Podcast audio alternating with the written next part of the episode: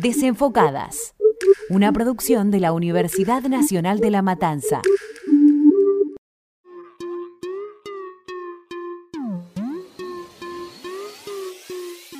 Bienvenidas y bienvenidos a Desenfocadas.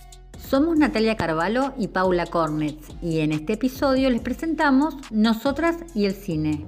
Ajusta tu lente.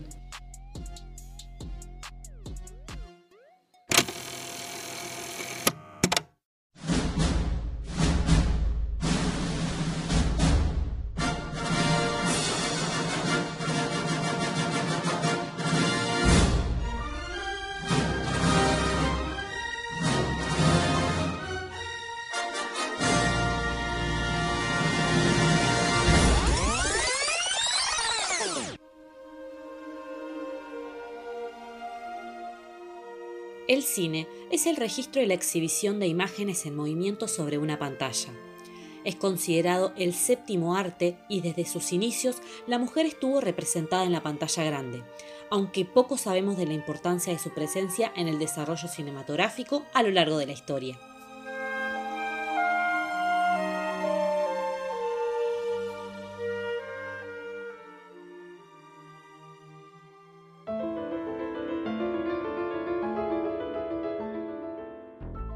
El origen del cine como espectáculo se encuentra de la mano de los hermanos Lumière, cuando el 28 de diciembre de 1895 proyectaron en París su primer film.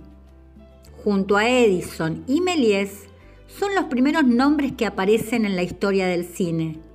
Sin embargo, el relevante papel de las mujeres en la creación de la industria cinematográfica no fue totalmente reconocido. Alice Guy fue la primera mujer guionista y directora de cine e inició sus actividades en 1894. Dirigió más de mil películas, de las cuales solo 140 fueron firmadas por ella, ya que muchas de sus realizaciones se le atribuyeron a su esposo Herbert Blaché o se consideraron anónimas. Fue pionera del cine de ficción, los efectos especiales y el lenguaje cinematográfico. Además, logró mantenerse económicamente a través de su profesión, algo inédito para la época. A ella se le atribuye el estilo cinematográfico que inspiró la filmografía de Alfred Hitchcock.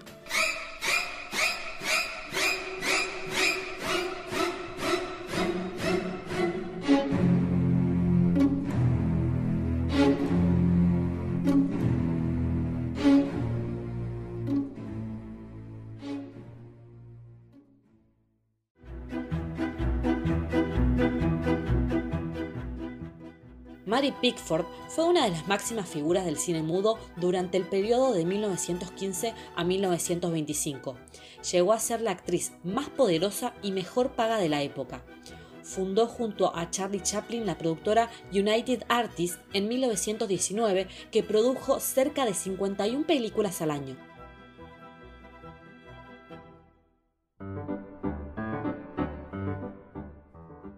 Lois Weaver fue la primera mujer en dirigir un largometraje y poseer su propio estudio. A ella se le atribuyen las siguientes palabras. Me gusta dirigir porque creo que una mujer, de un modo más o menos intuitivo, saca a la luz muchas emociones que raramente pueden verse en la pantalla.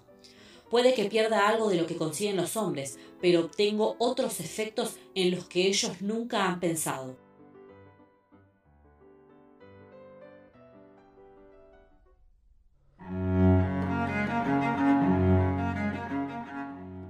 Agnès Varda fue directora de cine considerada la abuela de la nueva ola francesa. Se la reconoce como una de las pioneras del cine feminista. Sus películas guardan un carácter realista y social. En 2017 recibió el Oscar honorífico por su carrera.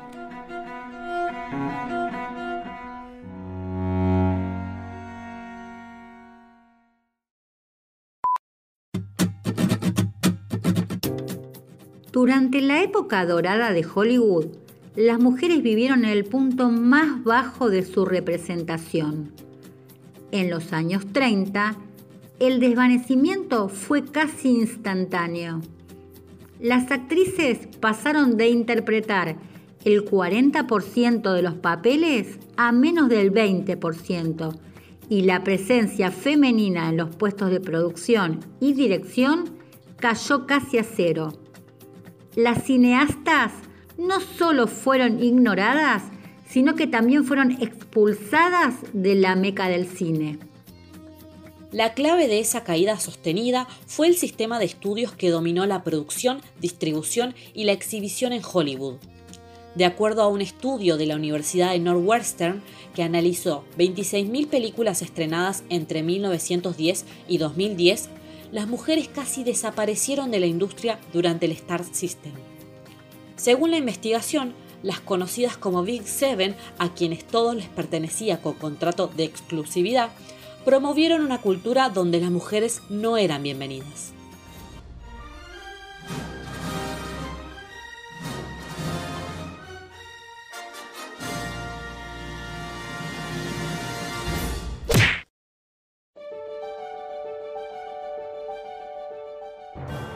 La primera ceremonia de los premios Oscar, presentados por la Academia de Artes y Ciencias Cinematográficas, se llevó a cabo el 16 de mayo de 1929.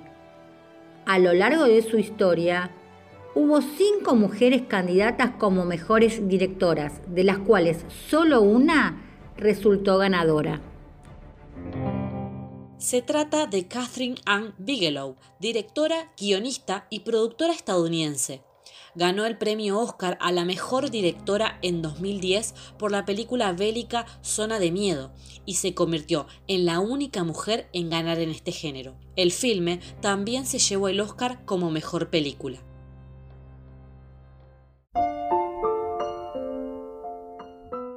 Lina Wertmüller, realizadora italiana, es la primera mujer nominada a los Oscars como mejor directora en 1976 por su película Pascualino se te La cineasta comenzó como asistente de Federico Fellini. Desde entonces, su filmografía retrata el empoderamiento femenino a través de personajes feministas o anarquistas.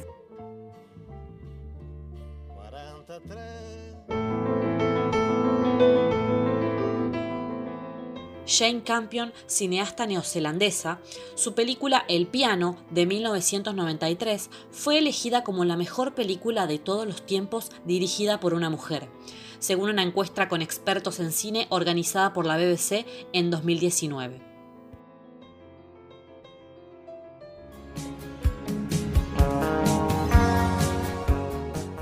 Sofía Coppola, actriz, guionista y directora estadounidense, en 2003 ganó un premio Oscar al mejor guion original por su película Perdidos en Tokio y fue nominada a Mejor Dirección por el mismo film.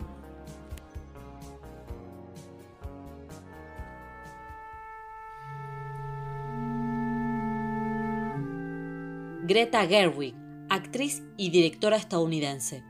En 2017 debutó como directora y escritora con Lady Bird, por la que ganó el Globo de Oro a la Mejor Película y recibió nominaciones a los premios Oscar a Mejor Dirección y Mejor Guión Original.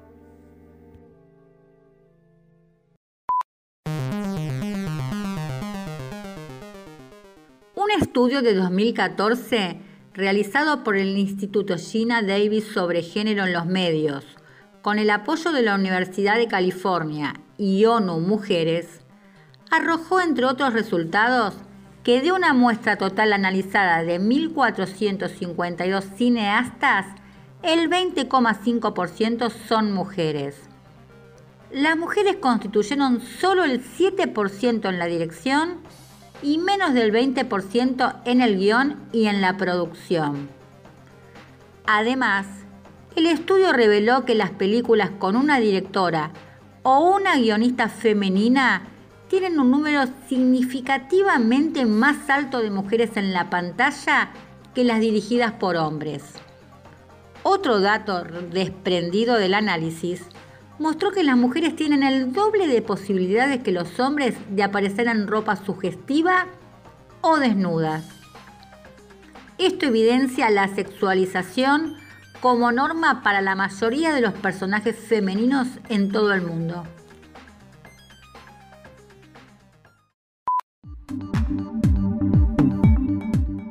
El test de Bechdel es un método que se utiliza para evaluar la brecha de género en las películas y debe su nombre a la artista Alison Bechdel, autora de un cómic en 1985 en el que apareció por primera vez el concepto.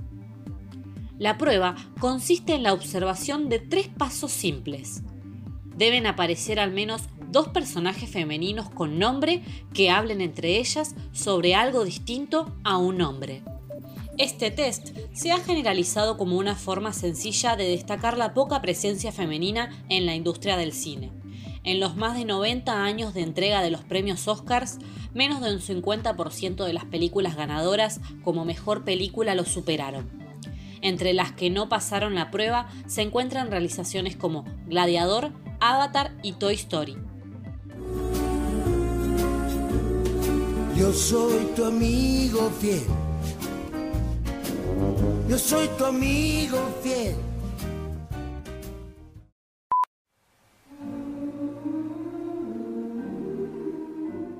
Las mujeres tienen un lugar importante dentro de la cadena de producción del cine argentino. Trabajos como los de María Luisa Bember en Camila, Lita Stantic en La Ciénaga y Aida Bornik en La Historia Oficial demuestran que los lugares de directora, productora y guionista no estaban del todo restringidos para las mujeres en nuestro país. Mi nombre es Alicia Marnet de Ibáñez, algunos ya me conocen. Comprender la historia es prepararse para comprender el mundo. Ningún pueblo podría sobrevivir sin memoria. Y la historia es la memoria de los pueblos. A pesar de estas exitosas directoras, durante mucho tiempo se asoció a la mujer en su mayoría a la dirección de arte, el maquillaje y el vestuario. Sin embargo, desde hace algunos años, muchas de ellas cobraron fuerza y protagonismo como escritoras, directoras, impulsoras e incluso actrices de sus propios proyectos. Lucrecia Martel, directora, guionista y productora argentina, es una de las principales referentes del nuevo cine argentino surgido a mediados de los años 90. Su película, La Ciénaga, estrenada en el 2001, fue aclamada internacionalmente e introdujo una voz nueva y vital en el cine argentino contemporáneo. En 2019 Tres de sus largometrajes formaron parte de las 100 mejores películas de todos los tiempos dirigidas por mujeres, según una encuesta organizada por la BBC. Celebro la, bienvenida de, de, todos los movimientos de enojo de las mujeres y de lucha, porque si uno piensa en los últimos 70 años, lo que más ha transformado el mundo ha sido la lucha de las mujeres.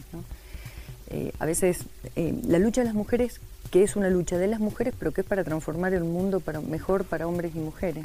El mío lo transformaron las sufragistas de los años 20, las, las feministas de los años 60. Yo, mi vida ha sido muy fácil gracias a esas mujeres. Aunque a partir de 2001 los films realizados por mujeres en nuestro país se duplicaron, las películas con público masivo son casi íntegramente dirigidas por varones. En el ranking de las 10 más vistas en el país entre 2018 y 2019 figuran a la cabeza La Odisea de los Giles de Sebastián Borenstein y El Ángel de Luis Ortega. La única película del listado dirigida por una mujer es El Potro de Lorena Muñoz.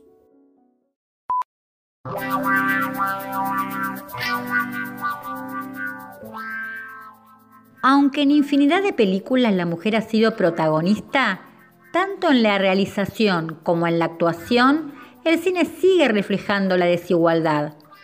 La pantalla grande continúa mostrando muchas actrices en segundo plano, consideradas solamente compañeras, novias o amantes. Asimismo, muchas realizadoras permanecen en el anonimato frente a sus pares hombres. El cine tiene una asignatura pendiente con nosotras en el reconocimiento de la paridad. El séptimo arte y el talento para crearlo no tienen género y mostrarlo es otra de nuestras batallas a vencer.